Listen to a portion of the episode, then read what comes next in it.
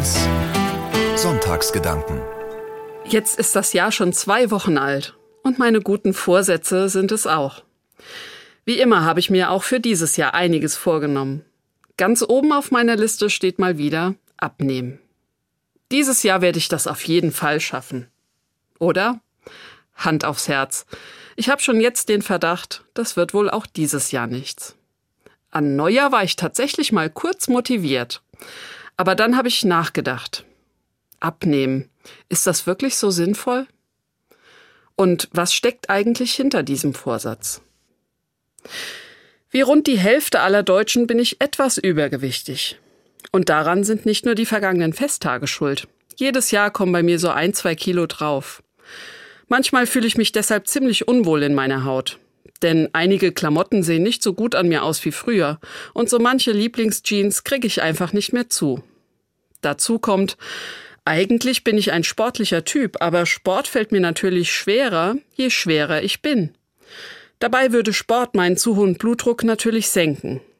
Es gibt also viele gute Gründe für meinen Vorsatz, ein paar Kilo abzuspecken. Ich würde mich bestimmt besser fühlen, beweglicher, gesünder. Aber ist das den ganzen Aufwand überhaupt wert? In den vergangenen Jahren habe ich mir ganz schön Druck gemacht wegen der überschüssigen Pfunde. Diäten, Intervallfasten, Fitness-Apps, die mich täglich an mein Schrittziel erinnern, eine Ernährungsberatung, die mir meine ungesunden Gewohnheiten bewusst gemacht hat. Aber es ist immer dasselbe. Anfangs bin ich total diszipliniert, dann kommt etwas dazwischen und schon bald denke ich, Jetzt ist es auch egal.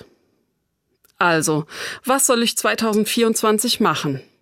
Soll ich meinen inneren Schweinehund endlich in die Wüste schicken und das Jahr zu meinem persönlichen Jahr der Fitness machen?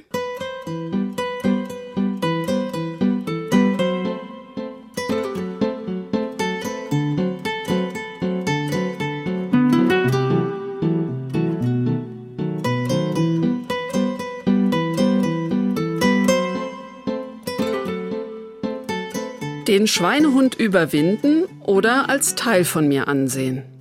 Abnehmen oder meine zusätzlichen Kilo annehmen. Seit ein paar Jahren gibt es einen Trend, der klar zur zweiten Option tendiert. Er heißt Body Positivity, also positive Einstellung zum Körper. Die den Trend verfechten, möchten unrealistische und diskriminierende Schönheitsideale abschaffen. Das finde ich richtig gut. Denn Ideale sind ja tatsächlich stark von der Gesellschaft abhängig, in der ich lebe. In vielen afrikanischen Ländern zum Beispiel gelten mehrgewichtige Frauen als besonders attraktiv. Wieso sollte ich also mein Selbstwertgefühl von den Idealen unserer westlichen Industriegesellschaft abhängig machen? Die Grundidee des Body Positivity Trends unterstütze ich total. Menschen sollten nicht wegen körperlicher Merkmale diskriminiert werden. Mein Körper ist nun mal, wie er ist. Darüber kann und darf sich niemand ein Urteil erlauben. Aber andererseits finde ich Body Positivity auch schwierig, denn im Fokus dieser Bewegung steht nach wie vor der Body, der Körper. Ich bin zwar mein Körper, aber ich bin doch noch viel mehr. Und der Blick auf dieses Mehr, der ist mir eigentlich viel wichtiger. Das heißt nicht, dass ich meinen Körper vernachlässige. Die Leibfeindlichkeit der katholischen Kirche finde ich im Gegenteil furchtbar.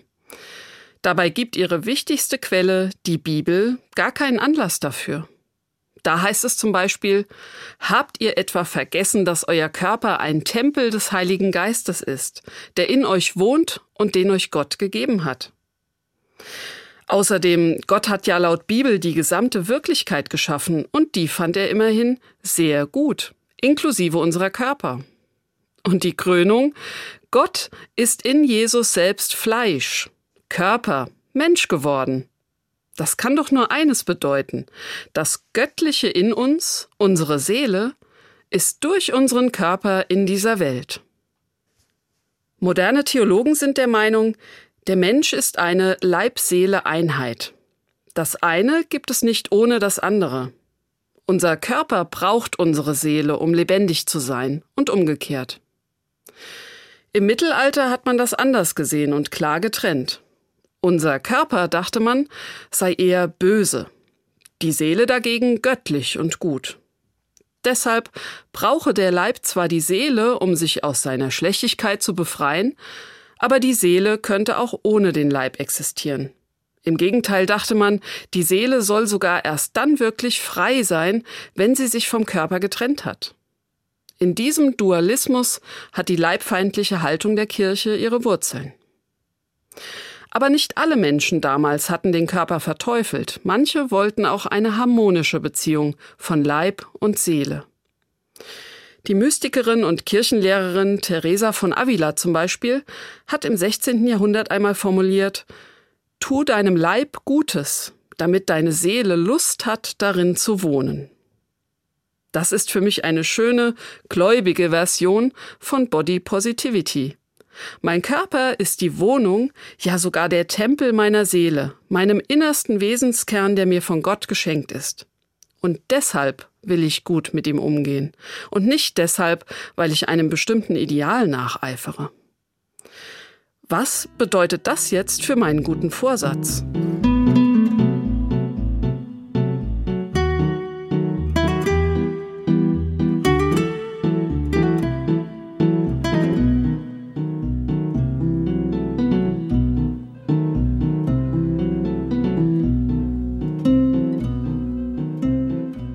Mein Körper ist die Wohnung meiner Seele. In einer Wohnung fühle ich mich dann wohl, wenn ich merke, hier kann ich daheim sein und ausruhen. Hier darf ich sein, wie ich bin. Hier kann ich genießen und das Leben feiern, das mir geschenkt worden ist. Wenn mein Körper so eine Wohlfühlwohnung für meine Seele sein soll, dann ist da kein Platz für starre Hausregeln dann kann keine Norm wie ein Body Mass Index sagen, ob ich unter- oder übergewichtig oder genau richtig bin. Nur eine einzige Hausregel erscheint mir sinnvoll in dieser Wohnung meines Körpers für die Seele. Sei ehrlich mit dir selbst. Denn nur ich kann entscheiden, wie geht es mir wirklich mit meinem Gewicht? Ist es gerade gut für mich, ein paar Kilo zu viel zu haben, oder mache ich mir etwas vor? Brauche ich die zusätzliche Speckschicht momentan wie eine Raupe den Kokon, während sie zum Schmetterling wird? Fühle ich mich vielleicht stabiler durch die Pfunde, besser gewappnet gegen eine immer bedrohlichere Welt? Oder futtere ich mir als Trost gegen Stress und Frust zu viel Ballast an, der auch meine Gesundheit gefährdet? Und wenn ich ehrlich Bilanz gezogen habe, was bedeutet das? Was braucht meine Seele, damit sie Lust hat, in meinem Körper zu wohnen? Was brauche ich wirklich, damit es mir gut geht? So verstanden wird Body Positivity, die positive Einstellung zu meinem Körper, etwas sehr Spannendes. Ich nehme meinen Körper nicht nur an, wie er ist, sondern schaue mal genau hin, was er mir über meine Seele sagt und über meine wahren Bedürfnisse. Und dann überlege ich, wie kann ich so leben, dass ich mich wohlfühle in meiner Haut, und zwar langfristig und nicht nur oberflächlich. Für mich heißt das konkret, ich werde dieses Jahr bewusst nicht versuchen abzunehmen. Ich werde stattdessen regelmäßig in einem Tagebuch aufschreiben, wie es mir mit und in meinem Körper geht und ob sich meine Seele darin wohlfühlt. So finde ich vielleicht besser heraus, was mir wirklich fehlt und was ich brauche. Und wenn ich schon keine Diät halte oder ins Fitnessstudio gehe, dann gönne ich mir wenigstens regelmäßig einen Spaziergang an der frischen Luft und nehme wahr, wie gut mir das tut. Was auch immer bei meinen Beobachtungen rauskommen wird, ich glaube, im kommenden Jahr werde ich nicht unbedingt schlanker werden, aber gesünder und vielleicht sogar glücklicher. Eine lebendige Beziehung zwischen meinem Leib als Wohnung Gottes und meiner Seele. Darauf habe ich richtig Lust.